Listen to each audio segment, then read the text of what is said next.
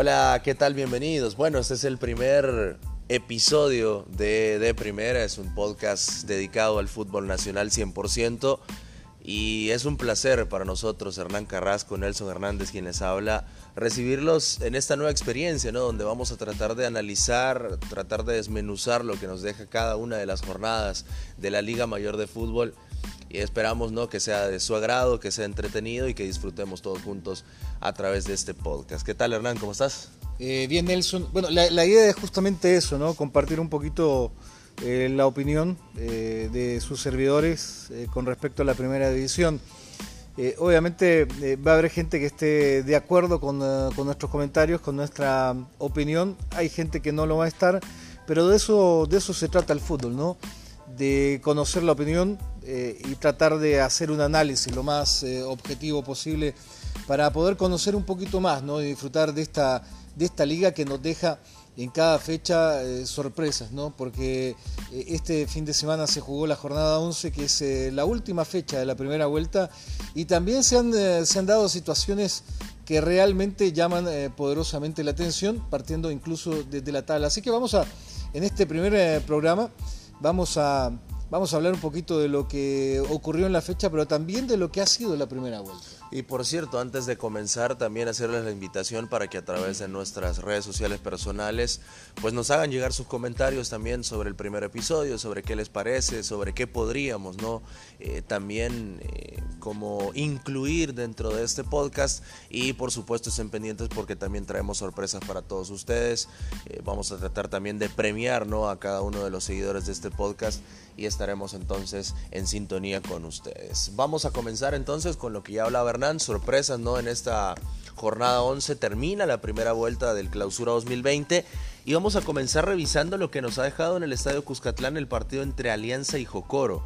Eh, que yo creo que es el, resultado rompequinielas, ¿no? Como hablábamos normalmente, porque yo creo que nadie le ha haber apostado a que el Jocoro ganaba en el Cuscatlán y le ganaba la Alianza por mucho que mencionaras que Alianza venía con cierto desgaste físico, con uh, el hecho de que Alianza tiene jugadores que están lesionados, sobre todo la parte de baja, hablar de, de Jonathan eh, Jiménez, el caso también del polaco marroquín, eh, de, tener eh, ausencias importantes como la de Oscar Serén que se lesionó, se lesionó la pasada semana, eh, pero independientemente de eso, Alianza tiene un banquillo largo, ¿no? Con el cual uno dice, no, este equipo le puede ganar a cualquiera, y con mayor razón a un equipo de Jocoro que ha sido inestable, porque hay que recordar que ya tiene su tercer técnico en lo que va de esta primera vuelta, ¿no?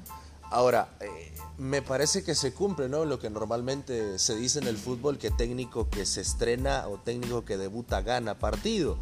Eh, se cumple ahora con Carlos Romero, un Carlos Romero que me parece que como que le está encontrando la llave a la alianza. Eh, le ha ganado una final, si bien es cierto no fue una final brillante, le gana en penales. Pero ahora llega con un equipo modesto como el Jocoro que, ojo, eh, me parece que desde que inicia la campaña con Juan Andrés Zarulita lo hace muy bien porque es un equipo que jugaba muy bien el fútbol y ha encontrado también un respiro y un capitán y un emblema en Diego Areco, que es el jugador hoy por hoy para mí el mejor del torneo, mucho más allá de sus 10 goles y que lo hacen también como eh, verse hoy por hoy como el, máximo anotador. Me parece que más allá de los goles, Diego Areco le da algo, algo importante a este equipo dentro del camerino, dentro de la cancha.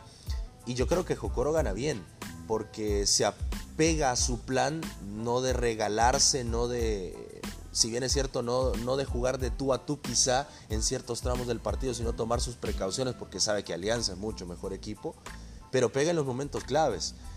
Y ahora, hablan no de que los goles son muy buenos, pero también tiene mucho que ver también Víctor Rafael García. Sí, por desgracia, muchos, eh, incluso ayer lo platicábamos, quizás lo de Rafa García eh, pasa por el, por el momento personal, ¿no? Eh, por la situación familiar y quizás no era lo más conveniente eh, que apareciera en el, equipo titular. Pero bueno, fue decisión del técnico. Lo cierto es que los dos jugaron a, lo que saben, ¿no? Alianza a tratar de, buscar el gol, contó con muchas oportunidades, pero al final eh, lo que se trata es de meter la pelotita y Jocoro eh, lo hizo muy bien porque los dos fueron unos eh, buenos goles, golazos, el de Diego Areco y Luis Rodríguez que están atravesando un buen momento. Y con lo de Areco ayer lo, lo, platicaba también con un amigo y llegamos a la conclusión, ¿te imaginas Diego Areco? y el mismo Michel Mercado juntos en un equipo. Y fíjate que hablábamos también incluso con mi papá sobre este tema, Diego Areco y Michel Mercado. Claro que pueden jugar juntos. Primero porque Diego Areco es un, es un hombre que sabe pivotear muy bien, claro. que es mucho más de área y que a pesar de eso sabe con la pelota.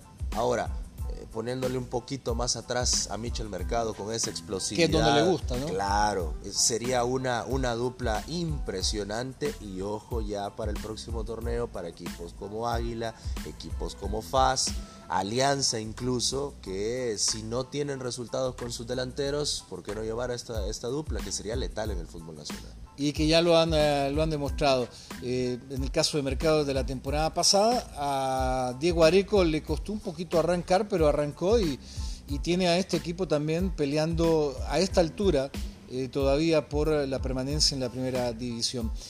2 a 1 ganó el equipo de Jocoro Alianza, Juan Carlos Portillo marcaría ya sobre el final, pero no le alcanzó. llamativo también lo de, lo de Alianza, sigue con esta mala suerte de las lesiones, ¿no? porque se lesionó el tanque también y habrá que ver qué es lo que pasa con él. Alianza, a pesar de estos malos resultados, es tercero en la tabla. Y es que la irregularidad de los equipos durante toda la primera vuelta ha sido muy evidente, porque de 33 puntos posibles en la primera vuelta, el primer lugar tiene 21, claro. que es el 11 Deportivo. Entonces eso te deja entrever que ha sido un torneo irregular, si bien es cierto ha sido emocionante en, varios tramos, en varias jornadas, pero es muy irregular. Claro, si te vas hasta, por ejemplo, el primer lugar, que desde ya ahí es una sorpresa, nadie se lo imaginaba, Once Deportivo, eh, con el eh, séptimo lugar apenas son seis puntos. Estamos hablando de dos partidos después de terminada la primera vuelta, o sea, el, campeonato todavía está realmente para, para cualquiera en esta fase regular. Bueno, ¿te parece? Hablamos un poquito de, Águila, que fue para mí también fue la otra gran sorpresa, porque eh, todo el mundo decía Águila jugando en casa ante un Sonsonate que la jornada anterior había perdido a tres jugadores claves, eh, entre ellos a William Maldonado, que quizás es el que marca más diferencia en el cuadro de Sonsonate que llegaba al Barras. Bueno, es un equipo de Águila que durante toda la primera vuelta y haciendo también el balance al término de esta, de esta primera mitad del torneo, este partido es el reflejo de Águila, en realidad, y, la mayoría de partidos son el reflejo de Águila en la primera vuelta. Es un equipo que no encuentra un funcionamiento óptimo, que llevó mucha gente en ofensiva para tratar de explotar ese apartado que le hizo falta el torneo anterior, pero tampoco lo encuentra. Eh, primero porque mm, su funcionamiento no termina de convencer. Eh, Daniel Mesina ha sido muy señalado por esto porque me parece que su equipo no juega bien es uno de los equipos que se esperaba que jugara mejor porque fue el primero en comenzar su pretemporada previa ya al clausura 2020. Eh, terminó domingo el torneo anterior y ya lunes estaban trabajando.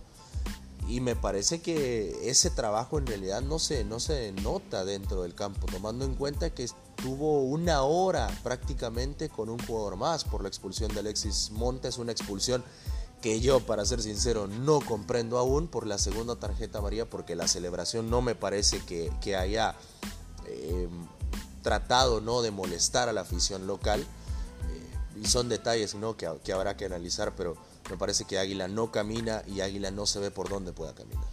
Y se vuelve complicado ¿no? a esta altura del torneo porque eh, a veces puedes decir, bueno, ah, no se le dan los resultados, ¿no? no se lo, como vamos a hablar de Club Deportivo FAS más adelante, eh, porque, eh, porque eh, sí te ha hecho buenos partidos, tiene una idea de juego definida, pero los goles no llegan. En el caso de Águila diferente, Águila no logra encontrar una idea clara de juego, más que esos pelotazos en diagonal buscando a su delantero. Pero lo de Águila me parece que parte por la mala elección en esta temporada de los refuerzos. Por ahí parte, porque Águila tiene una, una buena base, ¿no? Tanto en defensa, los dos extranjeros, RR, RR y también eh, el caso de Quejada. Y, aparte el apoyo también de Espinosa, que para mí Espinosa eh, salvadoreño ha tenido una temporada realmente increíble, de hecho marca el tanto de Águila este fin de semana. Y de ahí tienes a un Santos Ortiz y tienes una media eh, también que, te da eh, seguridad. El problema, el problema de Águila radica en la creación y en la definición eh, de este equipo emplumado.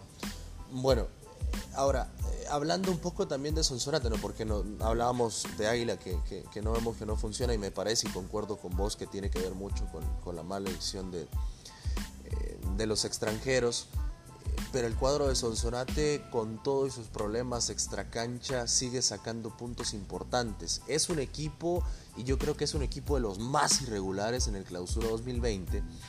Y por lo menos tiene una justificación o dos justificaciones. Primero que comienza, por último, es el último equipo en comenzar su pretemporada, si es que se le puede llamar pretemporada. Y segundo, los problemas administrativos, primero que se cambia al presidente, que ahora hay un nuevo presidente en funciones, y luego que no se les está pagando a tiempo. Eh, conocíamos hace una semana que eh, no, bueno, tenía una deuda salarial de un mes y medio. Eh, tomando en cuenta que ya dijo la Food desde el torneo anterior que si la deuda salarial se extiende a 60 días, es decir, dos meses, ellos pueden intervenir me parece que Sonsonate, a pesar de esto, eh, sigue puntuando y son puntos importantes que a la larga también le van a servir para seguir en primera división. ¿Qué tanto le puede servir quedarse en primera división? No lo sé por todos estos problemas. Claro, fíjate que es una, ha resultado ser una, buena plaza, ¿no? Dentro de, lo que esperas que llegue una cantidad de afición, sobre todo cuando en, los momentos en que el equipo ha andado bien. Y, eso, eh, eso te dice que sí es un equipo de primera división. El problema el problema es, eh, primero, tratar de determinar las mejoras al estadio Ana Mercedes Campos, dar un poquito más de seguridad para evitar los problemas que se dieron en la jornada anterior y el castigo que le han eh, impuesto ¿no? al cuadro cocotero de, su cancha. Eh, pero sí, Sonsonate es una, un equipo que dio una gran sorpresa y grata sorpresa la temporada pasada y que todos pensábamos que con el mismo equipo iba a tener los mismos resultados. Pero no ha sido así porque los demás equipos también se reforzaron y ese es un mérito del resto, ¿no? No lo hizo Sonsonate y creo que eso le está pasando un poco eh, la factura, en, eh, por lo menos en la primera vuelta. Vamos a ver en la segunda si le alcanza para más, porque creería yo que jugar en el Ana Mercedes Campos es una ventaja. Eh, jugar en casa con su gente, con su estadio, y aparte de todo, que tienen un técnico que ha sabido manejar muy bien el grupo, ¿no? Eso puede ser una ventaja con respecto a los otros que también van a llegar muy obligados en cuanto a puntos a la segunda vuelta. Ahora hay que tomar en cuenta que Sonsonate, eh, pues en este caso tiene eh, tres partidos oficiales que tiene que jugar fuera del, estadio Ana Mercedes Campos. Estaban pensando las delicias, vamos a ver entonces al final por qué se deciden. Lo cierto es que tendrá tres partidos menos en el Ana Mercedes Campos para la segunda vuelta equipo uno, por cierto, uno de los mejores partidos que le he visto a Sonsonate fue en las Delicias. Sí, sí, tenés, mucha razón. Le sienta bien ¿no? al equipo de Sonsonate, pareciera jugar en este estadio de las Delicias, vamos a ver al final, porque es que se decide también la directiva del cuadro cocotero. Un equipo que, ya lo decíamos, va a comenzar la segunda vuelta tratando ¿no? de encontrar una regularidad, como lo van a hacer todos los equipos, porque ya lo decíamos, la tabla ha sido muy irregular y me parece que Sonsonate, margen de mejora, no sé qué tanto tendrá, no sé si ya este equipo habrá llegado a su techo, porque ya lo decías vos, no se reforzó, eh, no sé si le podrá dar la vuelta, encontrarle otro camino también Polita Silva, un equipo que físicamente está mal trabajado, eh, por lo mismo que mencionaba al principio, que no, ha tenido una buena pretemporada. Ahora, ¿sabes lo que sí puede eh, quizás mejorar o, levantar eh, el nivel? difícil, pero sí se puede convertir en un equipo más constante, ¿no? más estable en cuanto a su juego durante un partido y también en, en, la segunda vuelta, ¿no? porque Sonsonate de repente te juega, tiene buenos momentos, muy buenos momentos, pero después te baja mucho de nivel eh, tanto dentro de un mismo partido como de jornada a jornada. ¿no? Esto creo que sí lo puede mejorar eh, Da Silva para, lo que es la segunda vuelta. ¿Y Águila? Y Águila, eh, yo creo que vamos a seguir esperando. Águila, en cierta forma, lo veo un poquito con mayor dinámica. como que si está tratando de, de, mostrar un poquito más de, idea colectiva con la llegada también, con el regreso de algunos jugadores que estaban eh, fuera por lesión. ¿no? Esto ojalá que le ayude a Águila en la segunda vuelta para, para levantar cabeza, pero por el momento termina en la primera en octavo y no es algo eh, que le dé mucha esperanza a los aficionados, por lo menos porque Águila no solamente se le pide que clasifique, ¿no? se le pide que salga campeón.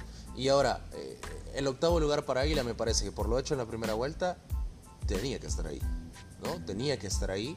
En algún momento estuvo cuarto, estuvo cerca de los primeros lugares y era algo que no reflejaba en realidad su juego, no reflejaba lo que veíamos de Club Deportivo Águila. Pero bueno, veremos porque me parece que margen de mejora por el plantel que tiene, tiene mucho, todavía no ha llegado a su techo y vamos a ver entonces si Mesina logra no darle la vuelta a la situación y por fin comenzar a jugar como, como Águila debería jugar, que es un equipo muy bien armado, me parece. Quizá no estaremos de acuerdo en algunos refuerzos extranjeros, ya lo hablábamos, pero me parece que la base es muy buena, claro. la del Club Deportivo Águila. Pasamos entonces ahora a hablar de, del FAS Independiente, ¿no? partido eh, que marcaba también el estreno del Zarco Rodríguez como entrenador principal del cuadro fascista, 17 años después llega o regresa, mejor dicho, el Zarco a Santa Ana, vistió la camiseta de FAS, fue tres veces campeón y se enfrentaba a un equipo áspero como el Independiente que durante todo el partido tuvo una y fue el golazo de Frederick Ogang. Ahora, eh, junto con la llegada del Zarco también a Club Deportivo FAS se daba una situación que quedó latente ¿no? este fin de semana en el Quiteño, el malestar del aficionado eh, en contra de los jugadores. ¿no? Muchas pancartas eh, pidiéndole que primero que el, quiteño se respeta, que tienen que correr más, que tienen que sacrificarse más y que no estaban dentro de todo conforme con ah, la salida de Memo Rivera, ¿no? Eh, que para muchos eh, tendría que haber continuado por, lo, por el buen papel realizado la temporada pasada que llevó a FAS a una final más. Eh, e, eso es por el lado del, del, Zarco. Un Zarco que la semana pasada, yo no, no, sé si tuviste la oportunidad de platicar con él, sí, yo estuve platicando con él y realmente veo que es un Zarco diferente. Ha cambiado, va evolucionando, tanto en la, en la personalidad de él como en los conceptos. Eh, sí, tuve la oportunidad de hablarlo, eh, hablar con él el primer día en su presentación lunes de la semana anterior. Eh, tuvimos la oportunidad de hacer una entrevista un mano a mano y sí se le nota diferente, la verdad. ahora, sus formas a la hora de dirigir, sus formas a la hora de, saber qué quiere en un equipo, me parece que no han cambiado mucho. Evidentemente habrán matices, ¿no? Porque no tiene el mismo equipo que tenía en Alianza, no tiene el mismo equipo que tenía con Metapan campeón y se tiene que adaptar a esto. Pero me parece que la idea, digamos, no, el concepto central de su idea sigue siendo el mismo. Ayer lo vi muy activo pidiéndole a su equipo amplitud, algo que le pedía Alianza constantemente cuando dirigía amplitud, atacar por fuera. En el segundo tiempo entendió esto Faz, entendió mejor y lo ejecutó mejor y esto le permitió rápidamente sobre el segundo tiempo empatar el partido con Marvin Aranda sobre los 54 minutos. Se hartó, por decir la palabra, se hartó el Zarco Rodríguez de pedirle a Marvin Aranda amplitud porque cuando llegue el centro desde la otra banda vas a sorprender al lateral, le vas a ganar la espalda. Así fue el gol.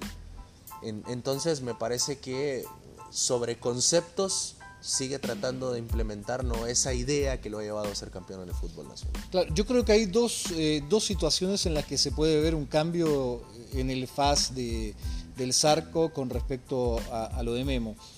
Eh, en el caso de, Memo Rivera, eh, veíamos un equipo que atacaba, que atacaba y que trataba de jugar siempre bajo el mismo ritmo, sin pausa, sin cambios de, de ritmo ayer lo que vimos eh, con Club Deportivo FAS fue diferente en ese sentido. Eh, cuando tenía la pelota en el fondo no había por qué desesperarse a la hora de salir, eh, tratar de, sacar un poquito al rival para justamente buscar esos espacios. La idea de la, eh, de la llegada por las bandas en cierta forma se le arruinó con la lesión de Ibsen Castro, ¿no? que es, un, es uno de los hombres con los que va a contar sin duda eh, por las características, porque, porque es un jugador que va muy bien por ese sector de la derecha, porque se puede juntar con, con varios de la parte alta como Guillermo Estradela, que ayer por cierto lo vi un poco más tirado sobre el centro, me, me llamó la atención lo de Estradela pero en términos generales, eh, esa, el, cambio de, los cambios de, ritmo constantes, eso me llamó la atención. Y lo otro es que ya no eh, notas a un equipo de FAS que no le gusta perder mucho el tiempo tratando de meter, siempre meterse al área con eh, balón dominado. Mucho centro, mucho centro pasado, que eso es propio del Zarco, lo vimos con Alianza, ¿no? Y le dio resultado. Ahora, hay otra cosa también que a mí me llama mucho la atención y que ahora veo un equipo mucho más equilibrado al que tenía eh, Memo Rivera. Primero por el planteamiento, porque el planteamiento cambia. Pasamos de un 4-4-2 ahora a jugar un 4-5-1, un 4-2-3-1, como usted lo prefiera. Primero con en el medio campo me parece que es la mayor, el mayor cambio que se puede ver. Faz con Memo Rivera en la final ante Alianza, el torneo anterior sufrió mucho en el medio campo porque primero no tenía un marcador natural, porque jugó Brian Landaverde, y el espacio que tuvo Olivera para transitar fue muy grande, y por ahí vino también el problema para Faz. En el partido, en el primer partido de, esta, eh, de este torneo contra Alianza, lo mismo. El espacio en el medio campo fue muy grande, lo que permitió que Alianza transitara fácilmente. Te pongo dos, eh, el mismo, contra el mismo equipo, ¿no? Para ver la, diferencia. Ahora, con un marcador ya natural como Erivan Flores, con un mixto como Julio Amaya que iba a tratar de romper e iba a tratar de crear, y con un jugador como Marvin Ramos que ahora sí estaba en su hábitat natural, de tres cuartos de cancha hacia adelante, con el espacio, con la libertad, sin responsabilidad de marca, eso le permitió a Fácil un equipo mucho más equilibrado, por el centro independiente no pudo, y me parece que eso ese también es otro matiz ¿no? de, también del Sarco Rodríguez, hacer un poco más equilibrado a este equipo que estaba sufriendo mucho por el medio campo. Mira, yo creo que tiene, tiene equipo suficiente. El problema, eh, y ojalá no se le dé al Sarco, son las lesiones. ¿no? Pero si no tiene lesiones, si no tiene problemas en ese sentido, creo que tiene un equipo competitivo. No sé si le alcance para, para pelear un campeonato, ¿no? No sé. Pero, pero por lo menos va a estar ahí, va a estar cerca y va a depender también de la evolución que vaya mostrando y también de otro, de otro aspecto, ¿no? Eh, del aspecto del punch, de la pegada que tenga. Porque ayer eh, Peñaranda volvió a salir sobre el final, eh, no salió muy contento, tampoco el técnico salió, quedó muy contento con el trabajo de Peñaranda, que era un referente en Alianza, pero que en FAS hasta el momento no ha podido, no ha podido demostrar por qué, por qué Alianza lo había elegido y por qué también fue goleador en Alianza, ¿no? Eh, las cosas cambian de equipo a equipo. Entró Hugo Vargas, que para mí creo que con el Zarco podría tener un poquito más de protagonismo. Entró bien. Y mejor manejo, ¿no? Mejor manejo de. porque también la, característica de los técnicos influye mucho también en, la personalidad de los jugadores dentro de la cancha. El caso de, de Memo Rivera es un técnico con mucha pasión y esa pasión también la demuestra, ¿no? Y también lleva a sus jugadores en muchas ocasiones a, mostrar esa pasión y a veces a excederse, ¿no? Como lo que pasó en los primeros partidos con, ah, Hugo Vargas. Eh, el Zarco es más tranquilo y sin duda eh, los consejos para Hugo Vargas van a ir en ese sentido, ¿no? Que trate de mostrar su fútbol porque es un buen jugador. Eh, con pequeñas cosas ya se nota, pero tendrá que, calmarse un poquito, ¿no? y superar eh, los problemas que tuvo en la primera vuelta. Me parece que concordamos, FAS tiene margen de mejora, eh, tiene para competir mucho más, me parece que puede estar arriba. Eh, no sé si para campeón, pero sí puede competir con el Sarco Rodríguez. Ahora, hablando de Independiente, un equipo me parece que sabe a lo que juega, me parece que su plan estaba ya determinado por parte de David Omar Sevilla, que era simplemente eh, tener una y meter esa, esa jugada y después cerrarse, ¿no? Es un equipo muy al estilo de David Omar Sevilla. Ahora, no entiendo por qué David Omar Sevilla es destituido del Independiente. Eh, sí está en una, en una zona al terminar la primera vuelta complicada en el tema del descenso porque el próximo partido es directo ante el Once Deportivo Si el Once Deportivo le gana al Independiente, lo pasa un punto en el tema del descenso. Es decir, que el Once Deportivo saldría de la penúltima casilla y estaría una, una más arriba. El Independiente se mete, se mete ya de lleno en esta lucha por no descender. Pero en realidad era momento, Hernán, para, para quitar a David Omar Sevilla, que había hecho bien las cosas. Eh, bueno, obviamente eh, me parece que no es el momento, justamente cuando, cuando estás a las puertas de un partido muy importante. Ahora, lo que alcanzaba a desprenderse de declaraciones de dirigentes era que Omar Sevilla tenía problemas con algunos jugadores, de que había roce entre jugadores y cuerpo técnico. Eh, y parece que al final vuelve ¿no? esas decisiones que para mí son equivocadas, porque se da lo mismo en el caso de Memo Rivera. ¿no? Claro. Eh, que por eh, cuestiones eh, ya más que nada personales con algunos jugadores toman la decisión de apartarlo. hoy el caso de Omar Sevilla, la temporada pasada fue con Eric Dawson Prado y así podemos mencionar casos que, se han dado en esta temporada. Que, se vienen marcando por, por esa personalidad de los técnicos o la forma de, expresarse ¿no? hacia sus jugadores en los entrenamientos o en los mismos partidos. Eh, pero sí, el momento me parece que no era el, eh, mejor para hacer ese cambio. Ahora, muchos dicen, bueno, sí, eh, quizás no es el mejor, pero por lo menos es al, cierre de la primera vuelta, todavía tiene una segunda vuelta como para tratar de mejorar en estas aspiraciones del Independiente de salir de las últimas posiciones. Es cuarto hasta el momento en el, en el torneo, o sea, no está tan separado de los primeros lugares. Incluso mejora eh, en posición a Club Deportivo FAS, que es quinto, pero, pero realmente eh, sí llama la atención la salida tan eh, inmediata ¿no? de Sevilla. Bueno, vamos a ver entonces qué nos depara ¿no? para el Independiente la segunda vuelta, porque ya lo decíamos, una situación complicada. Si cae ante el Once Deportivo, cae también en la tabla del descenso y pelearía directo también. Bueno, ya está peleando directo el descenso. Vamos a ver entonces y quién no llega. y no me quiero imaginar porque ese duelo entre Jocoro e Independiente ya le estaría dando alas a un equipo de Jocoro, ¿no? Que ha hecho las cosas bien y que tiene, como lo decíamos, a uno o al mejor delantero actualmente en, eh, sus filas. Bueno, eh, hablábamos ya de esos, eh, de, de, los tres equipos quizás más populares en la actualidad del fútbol salvadoreño. Pero vamos a hablar también de los equipos que han sido una revelación este torneo como el eh, Once Deportivo, ¿no? que lo vimos último la temporada pasada, era último en el acumulado. Y es primero. Y ahora es primero, un cambio total. Yo creo que nadie se podía imaginar que a esta altura del torneo tuviéramos a un eh, Once Deportivo eh, líder del campeonato clausura. me parece que trabajo hay, ¿no? Y desde que llega Juan Cortés se ha notado ese trabajo, se puso a trabajar, un equipo que necesitaba también reforzarse, necesitaba en realidad hacer una pretemporada, porque el torneo anterior no la hizo, fue el último equipo en, comenzar, hizo nada más una, semana. Una semana de trabajo, no había nada. Entonces me parece que era un equipo que necesitaba trabajo, que necesitaba refuerzo, se reforzó bien, ha trabajado bien y estos son los frutos. 3 a 0 le ha ganado un Chalatenango que también ha sido los equipos más irregulares de la primera vuelta. Eh, que sí, bien es cierto, se, se, ha visto siempre desarmado, ¿no? Cada torneo lo desarman al Chalatenango y tienen que ver cómo armarse nuevamente.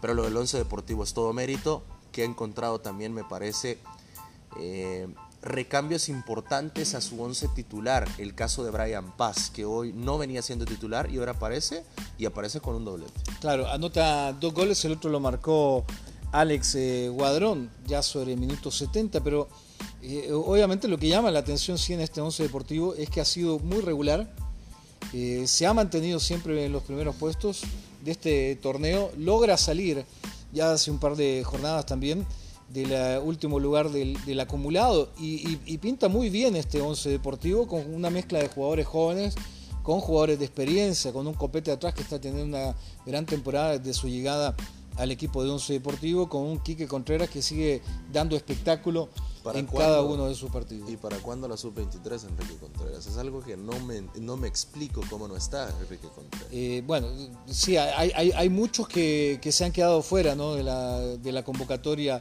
de la sub-23. Eh, obviamente, yo en lo particular considero que ya, por ejemplo, el caso de Quique Contreras está para, está para la absoluta, ¿no? Pero si tenés la eh, competencia ya Pero claro, tienes que, tienes que llegar a una competencia donde una selección te necesita. Eh, y así muchos jugadores que, han logrado complementar a este once deportivo que lo hace un equipo difícil de vencer, que quizás en la primera vuelta eh, obtiene resultados muy cortos, ¿no? Pero ya sobre el cierre por lo menos te habla de un 3 a 0 sobre Chalatenango, que ojalá que se mantenga esa misma tónica para la segunda vuelta. Ahora Chalatenango es último, vamos a ver si logra también darle la vuelta a esto el profe Juan Ramón Sánchez, que conocemos muy bien su trabajo, trabaja muy bien en la primera división. Pero es eso mismo, ¿no? Que siempre el Chalaterango le roban los jugadores porque es un equipo que aporta muy buenos jugadores a la primera división y siempre hay que volverlo a armar. Le ha costado esta primera vuelta al Chalatenango, que es último por el momento en esta tabla de posiciones. Nada más, obviamente, está a nueve del primer lugar, solo son tres partidos, tampoco es tanta la diferencia con el Once Deportivo. Eh, un once deportivo que vamos a ver si mantiene el ritmo, que eso es lo más complicado en la primera división, mantener el ritmo. Y ha sido los, de los equipos, como lo decías, más regulares. Uno de los que no ha sido para nada regular y que le ha costado muchísimo, pero muchísimo la primera vuelta ha sido el Santa Tecla.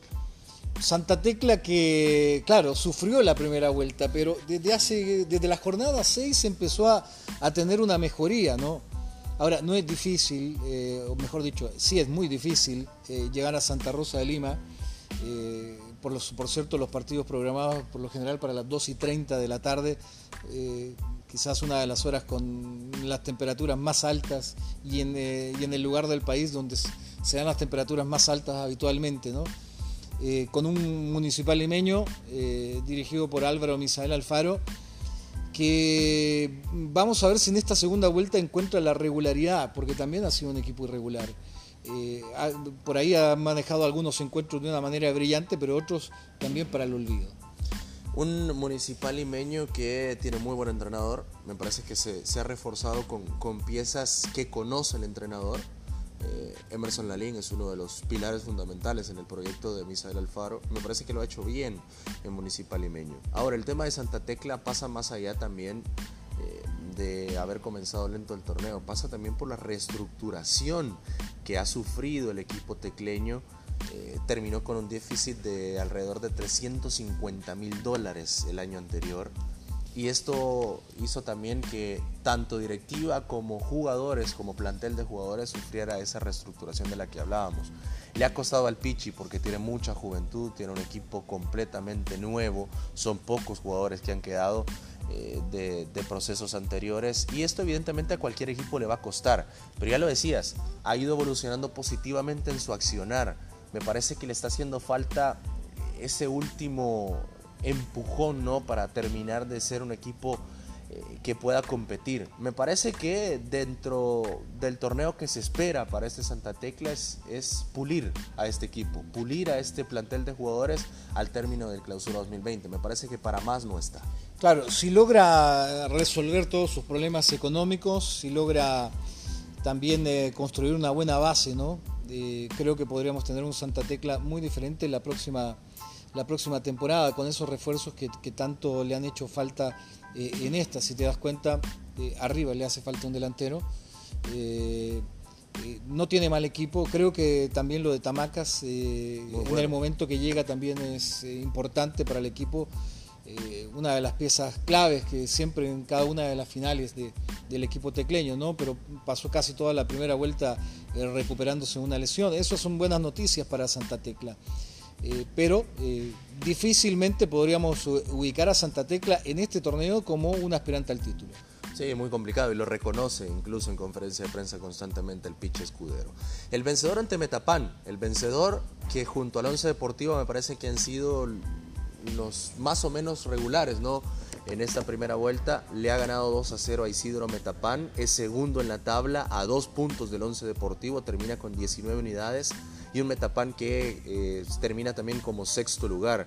John Machado, Michel Mercado, 73 y 88 minutos respectivamente en el partido. Un equipo que ha encontrado está encontrando la mejor versión de Michel Mercado y cuando se encuentra la mejor versión de Michel Mercado, esto suma muchísimos más puntos para tu equipo. Ahora, aparte de, que tienes a uno de los mejores delanteros eh, actualmente en el fútbol salvadoreño, Creo que eh, el, secreto también del vencedor pasa por el trabajo de Nelson Ancheta. Quizás un técnico poco ortodoxo, ¿no? Eh, con su forma, con su manera también de, manejar la relación con, con, los jugadores dentro de la cancha, dentro de los entrenamientos, pero que hasta el momento le está funcionando. Y que arma un buen equipo defensivamente porque es un equipo que recibe pocos goles. Y, si tienes a uno de los mejores delanteros también del torneo, eh, sabes que por ahí, eh, si aguantas, eh, va a llegar el momento en que te pueda marcar, ¿no? John Machado. Mitchell Mercado también, perdón, es uno de los delanteros más completos que hay en la actualidad, con una capacidad tremenda, ¿no? Para arrancar desde el medio y llegar y, y enfrentarte a dos, tres defensores y dejarlos mal, ¿no? ha sido, creo, la base del, éxito de este equipo del vencedor. ¿Qué nos deja Metapan? Porque Metapan es un equipo que no se desarmó. Es la misma base del torneo anterior, con refuerzos que suponemos ha elegido Víctor Coreas, que tampoco termina de, no se terminó de acoplar ¿no? a este Metapan durante esta primera vuelta. Un equipo, otro de los equipos muy irregulares en el torneo, que sigue sin, sin encontrar la llave ¿no? para, para ganar los partidos. Mira, yo, yo siempre he dicho que los procesos en el fútbol son un poquito largos, ¿no? Eh, hay que tener paciencia. Creo que un torneo no es suficiente cuando quieres eh, tener una transformación y tener un proceso ganador. En el caso de Isidro Metapán, me parece que le falta todavía tiempo a Víctor Corea. Que no, no sé si sea por, eh, por un aspecto de que él siempre había dirigido equipos de, de Oriente, ¿no? Quizás equipos más duros, más, eh, eh, más ríspidos. Fue campeón con Águila. Claro. y en cambio los equipos de Occidente quizás varían un poco. Un Isidro Metapán acostumbrado siempre a esa característica del toque y toque constante, ¿no? Muy diferente a lo, a lo, que venía manejando Víctor Correa. No estoy diciendo que, que, que no tenga la capacidad, pero sí creo que tiene que tener un poquito más de paciencia la dirigencia y dejarlo eh, que este trabajo de Isidro Metapán vaya evolucionando. Si no me equivoco, esta es la primera derrota de visita en eh, la primera vuelta para Metapán. Sí, sí, sí. Los peores resultados fueron de local, curiosamente. Sí, curiosamente, no, no se le daba tanto de local. En realidad Metapán es muy complicado y ha sido muy complicado en su casa y ahora no se le da. Me parece que sí, hay que tener paciencia con Víctor Coreas, que ha demostrado ser un buen entrenador. No cualquiera lleva al Benjamín de la primera división a instalarse eh, en la parte alta de la tabla como lo hizo con vencedor en el torneo anterior y no solo ganando, sino también jugando muy buen fútbol. Le ganó Alianza, recordamos durante la primera vuelta del torneo anterior allá en Usurután y haciéndolo muy pero muy bien. Bueno Hernán, para tratar de, terminar ¿no? con este tema de la primera vuelta, el mejor equipo y el peor equipo para vos. Mira, sin duda yo creo que el, premio al mejor equipo se lo tenemos que dar al Once Deportivo, ¿no? Por esa transformación también, no solamente porque está en el primer lugar, sino que por la transformación de un torneo al otro. Yo te decía, los procesos son largos, pero el profesor Cortés, el mister Cortés, creo que ha hecho eh, tan bien las cosas con un grupo que se ha adaptado muy bien, mérito también para los muchachos que han logrado darle vuelta completamente lo que fue un desastroso torneo el pasado, no por culpa del equipo, no, no por culpa del entrenador, sino que por las situaciones que marcaron a este equipo de Once Deportivo, pero logró darle vuelta completamente y tener a un equipo ganador que así como está el torneo, eh, sin duda lo tenemos que poner como candidato al título. Bueno, es un equipo que ha venido bien y me quedo también con el mejor equipo, el Once Deportivo. Me parece que está para algo más ¿no? que para salvarse del torneo. Están a punto de llegar a esa, a esa marca que se habían planteado desde un principio de 30 puntos están cerca, están a 9 puntos nada más y con 30 puntos yo creo que le alcanza para clasificar. Vamos a ver también cómo pelea Jocoro, cómo pelea Independiente, porque esto es, esto es lo más bonito ¿no? de, la primera vuelta, el tema del descenso. El peor equipo, eh, no me voy a ir por la tabla, sino por lo que ha dejado. Eh, deja mucho que desear. Me quedo con Club Deportivo Águila porque me parece que por plantel, por lo que se había vendido de Club Deportivo Águila, nos ha decepcionado a muchos. Sí, porque Chalatenango es último, podrías decir Chalatenango, sí, pero Chalatenango es un equipo con presupuesto corto, un equipo limitado por lo que tú mencionabas, ¿no? Se le van eh, jugadores en cada torneo, y eh, los mejores siempre. Eh, en el caso de Águila sí comparto, por, por una sencilla razón, porque, porque Águila, el, bueno, hace dos temporadas fue campeón, el equipo es prácticamente el mismo. Claro. eh, esperabas mucho más, cambiaste técnico, hiciste modificaciones para, para que esta temporada fuera la exitosa, ¿no? y eh, hasta el momento no muestra absolutamente nada que pueda ilusionar a un fanático de Águila. Así es que también creo que así como se, le, así como seguidores tiene Águila, yo creo que así también hay que ser exigente con este equipo que es de los más populares. Y bueno, entonces para, para ir terminando también nuestro primer episodio de De Primera, queremos también eh, pues inaugurar, así como inauguramos hoy eh, este podcast, una sección para hablar de cada jornada, lo bueno, lo malo y lo feo, lo peor de, la jornada. Y vamos a comenzar con lo bueno de la jornada. Y no sé, Hernán, ¿qué te parece? Porque en realidad yo sí me quiero quedar con lo bueno, con el gane de Jocoro, que sigue peleando, que sigue ganando, que le ganó Alianza en el Cuscatlán y más allá de eso he encontrado en Diego Areco una figura impresionante. Mira, yo voy a hacerlo generalizado de esta primera vuelta porque eh, lo que sí se puede ver equipos como, como Jocoro, como el Independiente, como el Vencedor, como el Once Deportivo, que le han dado vuelta a esto de la tabla. Equipos que estuvieron últimos, quizás en los últimos lugares la temporada pasada, pero que ahora lo vemos, eh, lo vemos en la parte alta. Eh, y esto lo que hace es volver a un torneo más competitivo, más interesante. Cada jornada no sabe lo que te pueda deparar. Y, por eso para mí es quizás lo, mejor que ha ocurrido en esta primera vuelta. Ahora, como lo malo, y eso sí lo voy a generalizar en la primera vuelta, me parece que lo malo ha sido la destitución tanto de David Omar como de Memo Rivera, porque me parece que no tendrían que haber llegado en el momento que han llegado, me parece que tendrían que haber tenido mucha más paciencia y lastimosamente las dos por versiones que hemos escuchado, pues tienen que ver con roces de jugadores. Yo voy a, ¿sabes con qué me voy a quedar con lo, malo? Con, el arbitraje. Creo que esta primera vuelta ha sido fatal, desastrosa para el arbitraje. Eh, hemos tenido buenos arbitrajes, pero en cada jornada siempre hemos tenido situaciones que han sido demasiado polémicas, ¿no? Por el criterio eh, en muchas ocasiones de los árbitros, por decisiones mal tomadas, por apreciaciones eh, de estos que han complicado a algunos equipos, los han terminado afectando eh, creo que tiene que mejorar, ¿no? Eh, porque es, eh, es, parte importante, muy relacionada con, con, el desarrollo de una liga, ¿no? Tienes que tener un mejor arbitraje. Bueno, y lo feo entonces, me voy a quedar con, en esta jornada específicamente, con la expulsión de Alexis Montes Renderos, que sigo sin entenderla, hay cosas sin explicación, y está también la expulsión de Alexis Montes Renderos, porque me parece que no hacía eh, nada para tratar de provocar a la afición local. Lo veíamos incluso en fotografías que le sacan de frente, que él incluso cierra los ojos y es más eh, una demanda no escucho críticas, no escucho lo que me está pasando alrededor, solo estoy enfocado en jugar y, en, hacer, en hacer lo que me compete. Claro, yo, yo sabes con qué me quedo con ah, las sanciones que han tenido algunos equipos, ¿no? Por, ah, por la irresponsabilidad de las barras. Primero fue Águila, eh, que se le sancionó con un partido sin eh, eh, poder jugar en el Barraza por la pólvora. no se dio una vez, se dieron varias veces y hasta que se dieron varias veces, pues con advertencia por parte de los dirigentes que, que si volvían a meter pólvora iban a ser sancionados, pues y, no les importó.